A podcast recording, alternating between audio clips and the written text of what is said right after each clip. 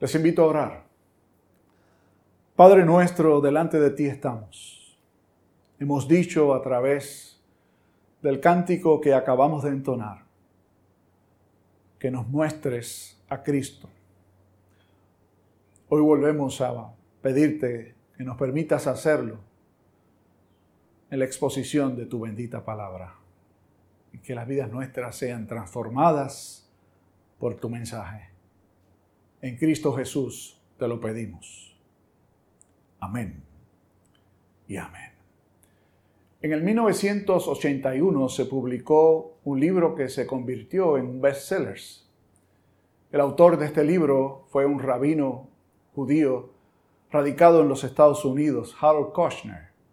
Y el título del libro, la traducción, que entiendo que es la mejor, al título del libro es Cuando a gente buena le suceden cosas malas. Repito, cuando a personas o gente buena le suceden cosas malas. Y en esencia el libro presenta su reflexión luego de cuatro años de la muerte de su hijo de apenas 14 años por una condición natural. Al doctor Arcis Sproul en cierta ocasión le hicieron una pregunta basada en el título de este libro. En una de sus, en una de sus conferencias le preguntan a Arcis Sproul, ¿por qué usted cree que a personas buenas le suceden cosas malas. Y R.C. Sproul contestó con su propia sabiduría. No sé, porque nunca he visto a una sola persona buena. Interesante la respuesta de R.C. Sproul, corta, directa, profunda y verdadera a la luz de lo que enseña la Sagrada Escritura, no hay ni uno bueno. Por lo tanto, la asunción que se hace de que a personas buenas nos suceden cosas malas no es correcto. Por otro lado, deberíamos concluir a la luz de lo que enseña la propia palabra del Señor, que siendo ninguno de nosotros buenos, que nos sucedan cosas malas, es totalmente natural lo que no debería ser natural es creer o entender que personas que somos malas nos sucedan cosas buenas. Y hoy precisamente hemos examinado o leído, y ahora vamos a examinar un pasaje de la Sagrada Escritura que nos parece que da al, punto con esta situación. ¿De qué hemos estado hablando? Durante las pasadas semanas hemos reflexionado un poco acerca de este personaje tan importante en la historia del pueblo israelita, pero también tan importante en la historia del pueblo de Dios. Se trata de Abraham. Nos parece apropiado hacer un resumen muy breve de lo que ha sucedido justamente antes de este capítulo 22. Y la historia de Abraham comienza en el capítulo 2, es decir, 10 capítulos antes en el libro de Génesis. Abraham era una persona que vivía en Ur de los Caldeos, una región muy al oriente de donde finalmente se ubicó él y su familia. Tanto él como sus padres y los demás que pertenecían a su prole no adoraban al Dios verdadero, de hecho no conocían al Dios verdadero. Y Dios le llamó y le hizo una promesa y estableció un pacto con él que él habría de ser bendecido y que su familia sería de bendición para todas las naciones de la tierra. Allí apenas comienza el proceso. Dios llamando, prometiendo, pactando y Abraham respondiendo, obedeciendo.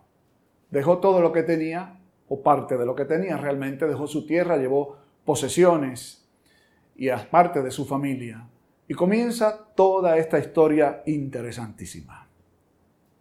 El evento que hoy se nos narra en el capítulo 22 ocurre aproximadamente unos 35 años después de este llamado inicial.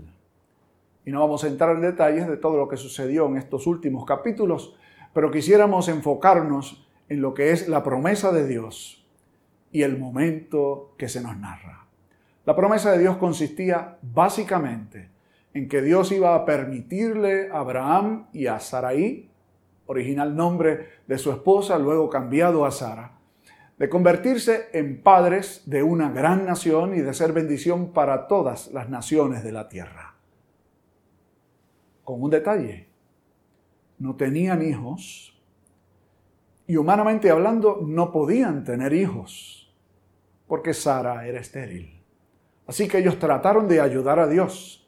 Y la propia Sara le sugiere a su esposo Abraham que se allegue a una esclava de ellos, de nombre Agar, para que se juntara con ella y pudiera tener un hijo y así cumplir la promesa que Dios le había hecho. Desde luego que ese no era el plan de Dios. Aún así, Ismael, que es el hijo que Abraham tiene con la esclava Agar, se convierte en el primer hijo de Abraham. Dios ratifica su promesa a pesar de la desobediencia de Abraham y de Sara. Y finalmente, ella logra quedar embarazada milagrosamente y alumbró. Tuvo su niño, su único hijo, Isaac. Isaac e Ismael, su hermano o medio hermano mayor, convivieron juntos un tiempo. Pero dice el texto bíblico que Sara, la mamá de Isaac, se dio cuenta de que Ismael se burlaba de su hijo o de su hermano menor. Finalmente, esto termina en la expulsión de Agar y su hijo Ismael de la familia de Abraham. Entonces, Abraham ha quedado con su único hijo, con su mujer, Sara. De hecho, ha establecido un pacto con un personaje que es parte de toda esta historia, lo que parece dejarnos saber que ya todo está en su lugar, que todo está en orden y que por fin la promesa de Dios se va a poder realizar. Aconteció entonces que Dios llama a Abraham nuevamente y se, se sucede la historia que fue leída hace un rato. Esta es una historia extremadamente interesante. Un drama que diríamos que se divide en tres episodios.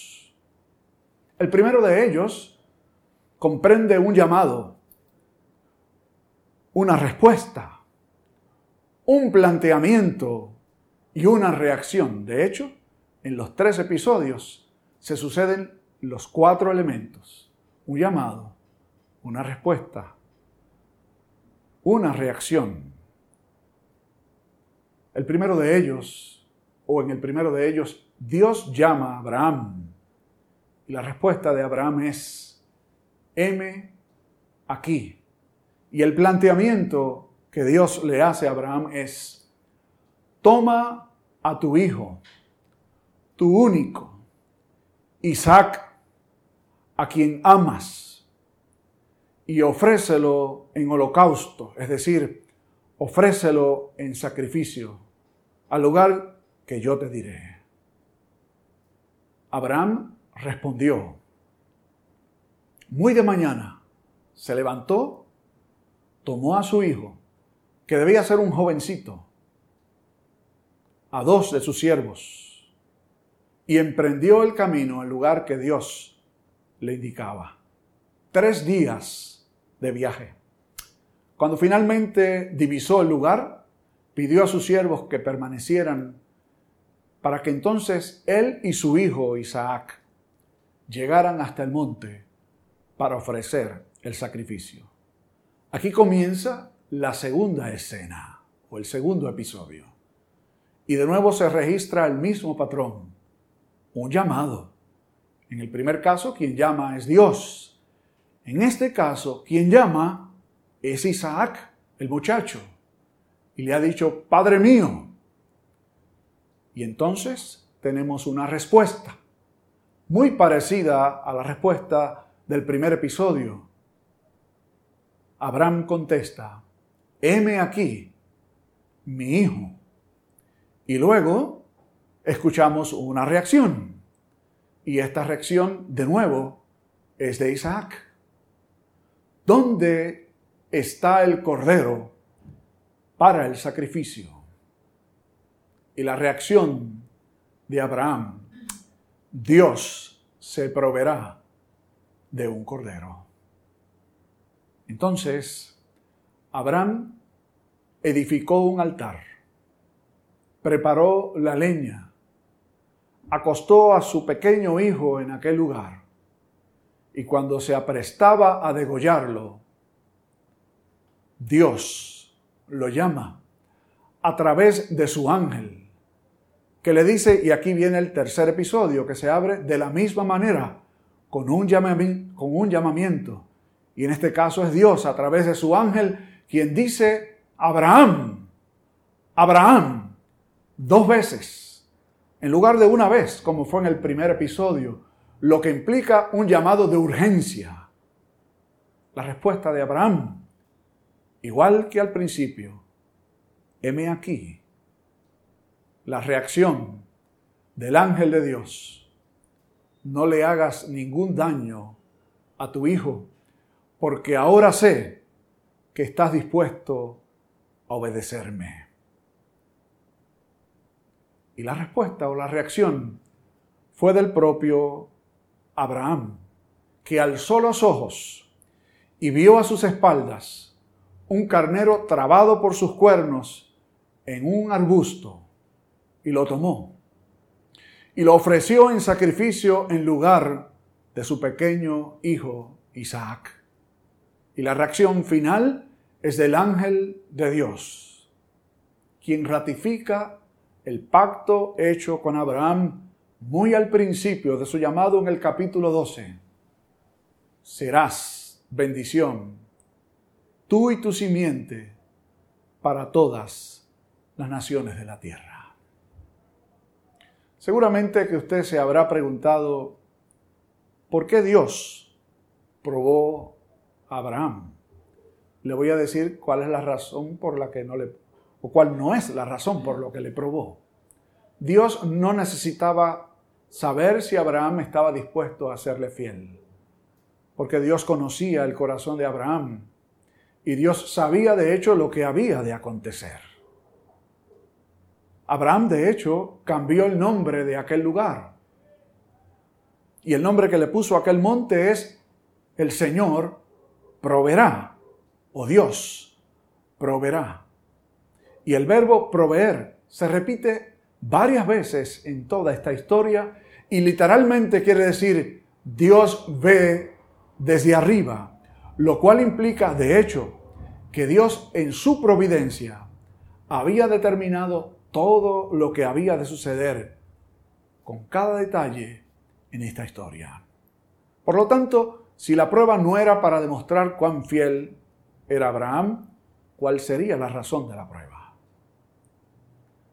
El autor del libro de los Hebreos incluye a Abraham en la lista de los héroes de la fe. Y dice que por la fe Abraham salió sin saber a dónde iba.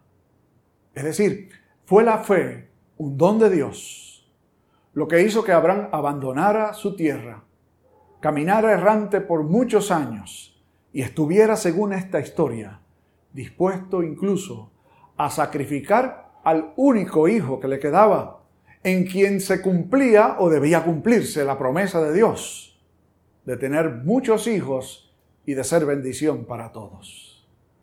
Abraham aprendió a través de esta fe con una prueba tan fuerte, también incluida. De la misma forma, a usted y a un servidor, el Señor nos regala el don maravilloso de la fe. Y al llamarnos, respondemos. Y seguro que uno piensa, y estoy seguro que lo es, que el don más maravilloso que Dios nos puede regalar es la fe, que nos lleva a confiar en Él, a descansar en Jesús para la vida eterna. Y ponemos en un lugar de mucho valor la fe. Y ciertamente que lo tiene. Pero tal vez hemos pasado inadvertido el hecho de que ese don de la fe tiene pruebas incluidas. Estas pruebas tal vez no sean tan grandes como la prueba que recibió Abraham en su momento, pero tienen el mismo propósito, tienen el mismo fin, demostrarnos a nosotros mismos a través de nuestra obediencia que confiamos en un Dios providente, en un Dios que nos ve desde arriba, en un Dios que tiene bajo su control absoluto todo lo que sucede. Lo que sabemos y lo que no sabemos también. Cuando comenzamos esta serie de sermones basados en historias del Antiguo Testamento, le lancé un reto al pastor Pérez y a Carlos y a mi propia persona de lograr encontrar a Cristo en cada historia del Antiguo Testamento. Y en esta que está delante de nosotros es muy claro. El ángel de Jehová es Jesús preencarnado y de hecho se atribuye él el propio nombre de Dios cuando habla por segunda vez con Abraham en primera persona, porque no me has negado a tu hijo. Es decir, no era un ángel, una criatura, de esas que el Señor utiliza en otras instancias, como cuando sacó a Lot de Sodoma, sino que este ángel era el ángel del Señor. Jesús mismo es quien llama a Abraham. Pero también Jesús está allí, en el carnero que fue degollado y ofrecido en sacrificio. En aquella instancia parece que aquel carnero solo sirvió para librar de la muerte a Isaac. Pero no olvidemos que Isaac era el hijo de la promesa y a través del cual se habría de cumplir la promesa que el Señor tenía para todo el pueblo de Dios. Por lo tanto, quien estaba allí listo para ser degollado no era Isaac solamente, éramos todos nosotros, el pueblo de Dios, representados en Isaac y en aquel carnero estaba representado el Cordero de Dios que quita el pecado del mundo. Finalmente, aquel monte, el monte Moriah, o un monte en Moriah, sería eventualmente el lugar en donde se edificaría el templo de Dios, Jerusalén, la ciudad de Dios, y el lugar en donde habría de ser entregado en sacrificio por todos nosotros el perfecto Cordero de Dios que quita el pecado del mundo. Pablo dice que el que no escatimó a su propio Hijo, sino que lo entregó por nosotros, nos dará también con él todas las cosas. Y por medio de Cristo tenemos la fe. Y para enfrentar la dura prueba, tenemos su gracia inefable. En el este de los Estados Unidos, una de las industrias más prósperas es la industria de la venta del bacalao. Se da en el noreste de los Estados Unidos. Ante el reclamo porque este preciado pez llegara a otros lugares de la nación, decidieron entonces embarcarlos congelados y llevarlos a su destino para que las personas los pudieran ingerir pero tuvo un efecto adverso. El proceso de congelamiento de la carne del pescado hacía que ésta perdiera su sabor. Así que idearon otra forma de hacerlo llegar fresco. Así que tomaban los peces vivos, los echaban en estanques enormes y los transportaban a distintos estados en la nación americana. ¿Cuál fue el resultado? Bueno, el pez llegaba fresco, pero su carne llegaba también con poco sabor y con una textura que no era la apropiada. La carne era, en cierto modo, babosa. ¿Qué hicieron entonces? Bueno, comenzaron a estudiar cuál era eh, el ambiente natural de este pez y descubrieron que el bacalao tiene un enemigo natural y este enemigo natural es el pez gato o bagre. Así que decidieron en estos grandes estanques que ya tenían echar conjuntamente el bacalao y el pez gato. Y en todo el trayecto al lugar en donde fueran a llegar, finalmente estos peces estarían juntos conviviendo, dos enemigos comunes. ¿Cuál fue el resultado? La carne del bacalao, una vez se preparaba, quedaba tan exquisita o mejor que cuando se pescaba originalmente. ¿Qué hacía esto? La dura prueba de tener que estar constantemente tratando de huir de un enemigo natural. Nosotros, los creyentes en Jesús, tenemos un enemigo natural que es el tentador. Tenemos un enemigo natural que es nuestra propia naturaleza. Ni el tentador ni la naturaleza nuestra busca honrar a Dios. Y para poder enfrentarlos a ambos, el Señor nos concede la fe para poder salir victoriosos. Recuerde, nunca usted debe estar tan quieto como para pensar que lo ha conseguido todo. El Señor que es providente, nos da la fe, pero también nos permite ser probados para que su nombre sea glorificado. Que así nos ayude Dios. Oremos. Padre, gracias. Nuevamente te damos por el don maravilloso de la fe. Y que por medio de tu palabra nos enseñas que ésta también trae prueba incluida. En primer lugar, te pido que nos ayudes a aceptarlo y aceptar la prueba como parte del ejercicio de la vida cristiana. Pero también te pedimos que nos des fuerza, valor, para que podamos ejercitar esa fe en obediencia tal como Abraham lo hizo y descansar en aquel que tú ofreciste por nosotros y con quien juntamente nos das la salida en medio de la prueba. Que así sea, te pedimos, por Jesucristo el Señor. Amén y amén.